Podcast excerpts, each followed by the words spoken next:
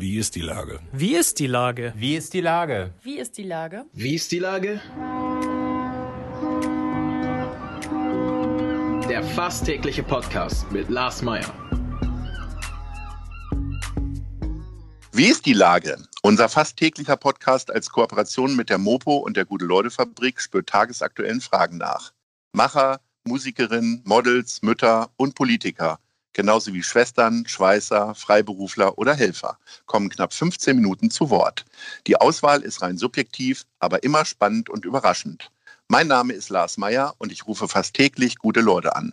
Unser Partner, der das diese Woche möglich macht, ist Meierlikör, jetzt als Doppelpack in der Pflegedition, weil doppelt pflegt besser. Das war Werbung.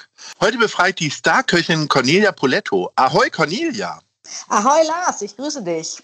Liebe Cornelia, äh, warst du in den letzten Wochen eher Köchin oder eher Innenarchitektin? Du hast dein Restaurant nach zehn Jahren ordentlich renoviert. Du hast letzte Woche Geburtstag gefeiert, also mit dem Restaurant, da bist du zehn geworden. Äh, ja. Was hast du da selbst gemacht und was hast du anderen überlassen bei der Renovierung? Äh, ich gebe zu, dass ich tatsächlich äh, alles habe machen lassen, weil ich kann nicht so italienischen Lehmputz an die Wände bringen. Ich kann auch keinen Boden abschleifen und neu ölen und ich kann auch keine Bänke bauen. Aber ähm, ich kann auf jeden Fall ein bisschen guten Geschmack. Und ähm, das, was man da jetzt sieht in diesem wunderschönen neuen Restaurant, das äh, trägt auf jeden Fall meine Handschrift. Ich habe mich natürlich unterstützen lassen, weil ich finde, solche Dinge wie Licht sind zum Beispiel sehr, sehr witzig, äh, wichtig. Ähm, da da habe ich natürlich einen Profi äh, mir geholt. Ich habe eine wunderbare Künstlerin, die eigentlich das Highlight des Restaurants geliefert hat. Julia Thesenfitz hat ein wunderschönes Zitronenbild geliefert. Und jetzt liegen überall im Restaurant, Lars, liegen Amalfi-Zitronen. Es mm. duftet eigentlich, als wärst du irgendwo an der Amalfi-Küste. Das finde ich eine ganz gute Idee. Ähm, Licht hast du gerade angesprochen. Äh, fällt mir auch immer wieder auf, dass äh, gerade in Restaurants das Lichtkonzept total wichtig ist. Was würde denn aus deiner Sicht ein gutes Licht ausmachen? Also Weil einerseits willst du ja wissen, was du auf dem Teller hast und absolut. andererseits äh, willst du natürlich auch wissen, wer dir gegenüber sitzt, aber auf der anderen Seite willst du ja auch ein bisschen so im Halbdunkeln sitzen, ne? Ja, also das ist echt die Krux und deswegen äh, gibt es ja mittlerweile äh, ausgeklügelte Lichtsysteme, die auch natürlich sich so ein bisschen den äh, Tageszeiten anpassen, weil du natürlich mittags ein anderes Licht brauchst als abends, logischerweise, wenn es draußen dunkel ist. Und auch das, was du sagst, ne, du möchtest natürlich schon sehen, was auf dem Teller ist. Deswegen haben wir unsere Spots so ausgerichtet, dass sie wirklich den Teller beleuchten, aber drumherum dann wieder äh, sehr warmes Licht kommt von Wandlampen, sind übrigens noch nicht alle da, aber macht ja nichts. Also das, das war mir sehr, sehr wichtig. Wovon hast du dich denn inspirieren lassen? Bist du jetzt erstmal auf Betriebskosten äh, nach Italien gefahren oder bist du so eine, die sich dann immer wieder Notizen macht und möglicherweise Ideen von vor acht Jahren jetzt übernommen hat? Oder wie hast du das gemacht? Also ich sage dir ganz ehrlich, wenn ich nicht Köchin geworden wäre, dann wäre ich wahrscheinlich irgendwie Interior-Designerin geworden. Ich finde es so toll, irgendwie Materialien zu spüren, äh, Farben äh, zusammenzustellen, Effekte auch zu schaffen mit Farbe. Äh, ich liebe schöne Möbel. Ich habe einen ganz äh, neuen Stuhl, äh, den, den gibt es hier in Hamburg, glaube ich, noch nirgendwo. Eine kleine Firma aus Hannover, die die hergestellt hat. Also das, das sind einfach alles Sachen, die, die machen riesig viel Spaß. Natürlich bin ich vor Corona auch viel unterwegs gewesen. Ich mache immer Fotos, wenn mir irgendwas auffällt, was mir besonders gut gefällt.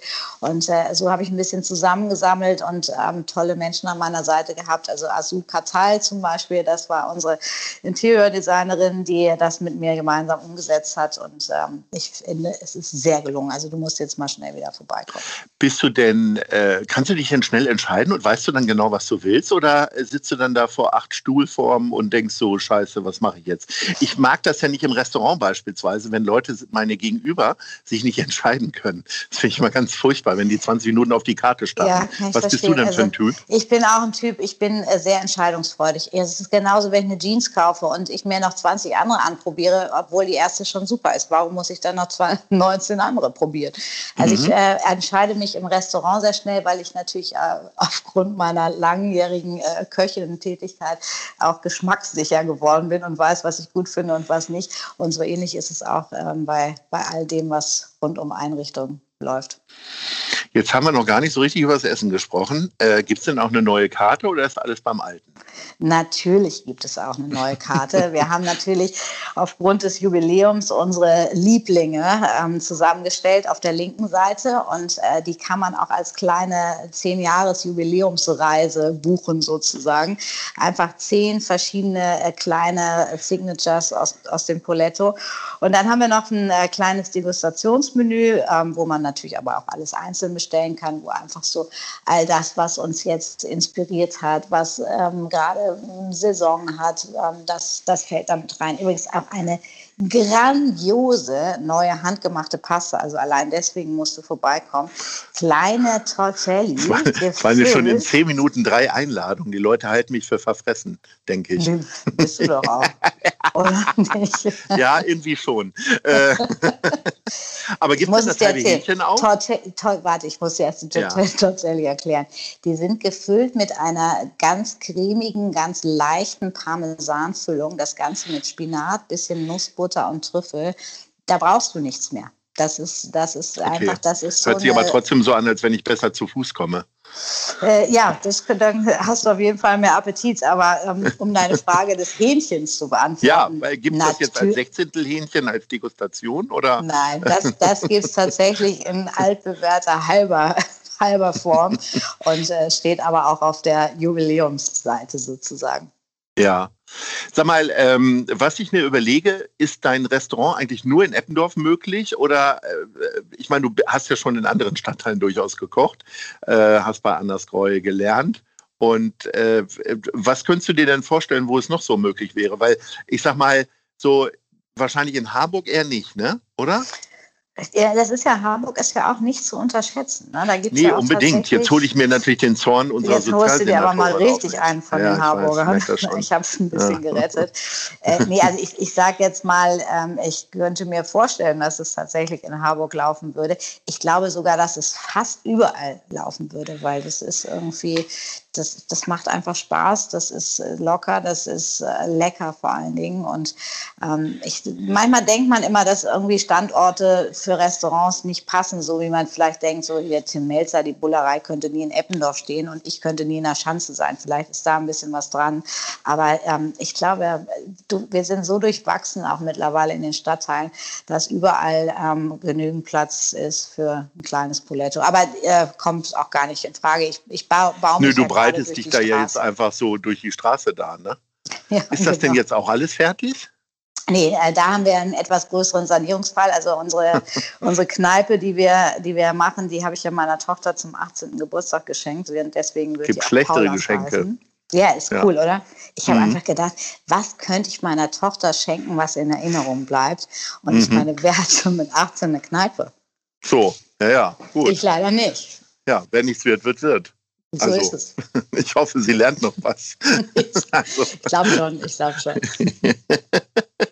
Ähm, jetzt ist ja Urlaubszeit und alle denken irgendwie daran, wo könnte man denn hinfliegen? Äh, ihr Gastronomen müsst jetzt erstmal euer Geld verdienen, ne? Also an Urlaub ist jetzt erstmal nicht zu denken, oder? Also an Urlaub ist irgendwie tatsächlich im Moment nicht so richtig zu denken. Aber ich sag dir ganz ehrlich, wenn du bei mir draußen vorm Restaurant sitzt, äh, bei diesem fantastischen Wetter, was ja ein bisschen länger auf sich warten ließ, äh, da, da fühlst du dich wie in Italien. Da brauchst du eigentlich tatsächlich keinen Urlaub. Und das muss ich auch sagen, das merke ich auch an der Stimmung der Gäste. Die sind einfach, die haben so viel Lebensfreude, die, die sind einfach so glücklich, dass wir wieder da sind. Und da bin ich natürlich nicht die einzige Gastronomin. Das äh, erlebe ich selber, wenn ich auch mal essen gehe. Ich war letzten Freitag bei Fabio Hebel in der Schanze das war einfach, das war Wahnsinn, wie, wie gut gelaunt die Gäste sind und auch mal Fehler verzeihen, weil das ist tatsächlich unser groß, größtes Problem im Moment, dass uns natürlich einige Mitarbeiter verloren gegangen sind und wir ähm, fast alle unterbesetzt sind, alle irgendwie Verstärkungen suchen,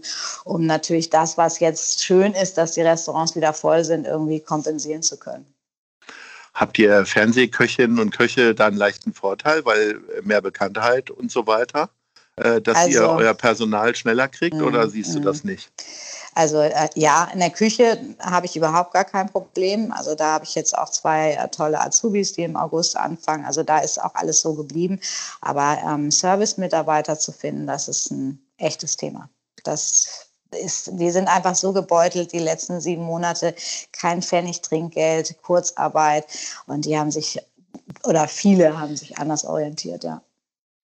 Äh, wie ist denn da die Lösung zu sehen? Also außer, dass ihr die Gehälter wahrscheinlich jetzt anheben müsst. Aber ich kann mich erinnern, gerade in Hamburg auch durch, die, durch den wachsenden Markt sozusagen an Hotels und Restaurants und so weiter gab es ja eh schon äh, Probleme mit qualifiziertem Personal. Ja, wie ja wollt ihr dem denn jetzt entgegentreten? Nein, die Situation hatten wir tatsächlich vor Corona und die haben wir jetzt natürlich nochmal verstärkt.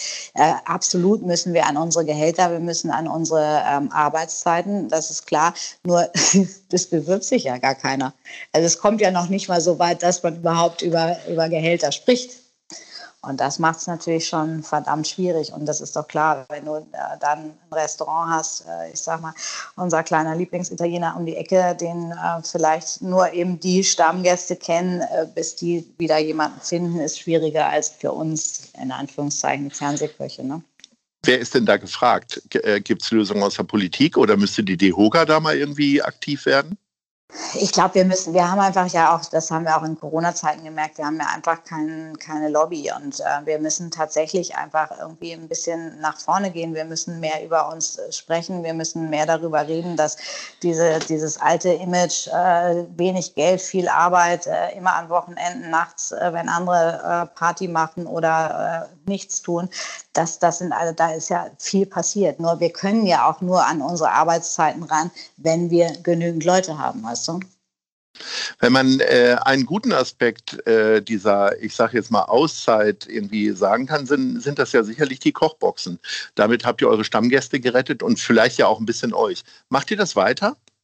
Ja, also für uns ist das tatsächlich ein zweites Standbein geworden oder ein neues, sagen wir mal so. Also ich habe ja meine ganze Kochschule digitalisiert und wir machen ja Kochboxen nicht nur, dass wir sie äh, schicken an unsere Gäste, sondern ich koche mit denen live. Also du kriegst ein Paquetto Poletto nach Hause mit allen Zutaten, ist alles abgewogen und dann gibt es einen Termin und wir kochen gemeinsam dieses Menü und das ist natürlich, das ist Riesenspaß. Das ist, äh, ist einfach eine, eine ganz andere Nummer als wenn du jetzt einfach nur die Vakuumbeutel ins Wasser hältst und das Ding warm machst. Und äh, da gibt es viel zu erzählen. Äh, da gibt es natürlich auch mal ein paar Tipps und Tricks von mir. Da kann man Fragen stellen. Also das ist, äh, ist sehr, sehr lustig teilweise. Ähm, ist das denn eine Sache, die dann im Winter wieder einsetzt mit den Kochboxen oder zieht ihr das jetzt einfach durch? Ich habe das Gefühl, also ich habe ja aber ein großer Fan auch von euren Kochboxen, habe mir das Hühnchen dann nach Hause geholt.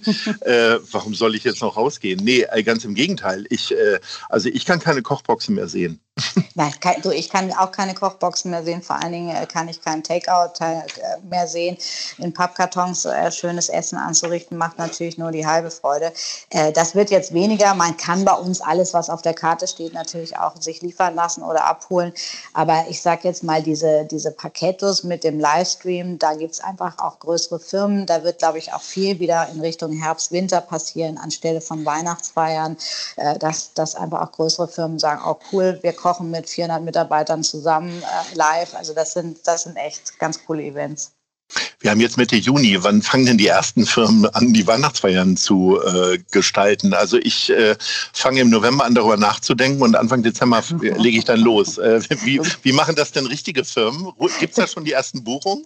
Es gibt, es gibt tatsächlich schon welche und es gibt auch äh, sowas wie ein BMW Excellence Club, die für ihre äh, Kunden das über das ganze Jahr gebucht haben, verschiedene Events. Also äh, ja, die, die machen sich natürlich alle Gedanken. Deswegen, das war ja auch zum Beispiel das Problem von meinem Palazzo, was wir ja leider dieses Jahr wieder abgesagt haben, äh, mhm. dass die Firmen eben äh, um diese Jahreszeit äh, teilweise sogar früher schon anfangen, Weihnachtsfeiern äh, etc. zu planen.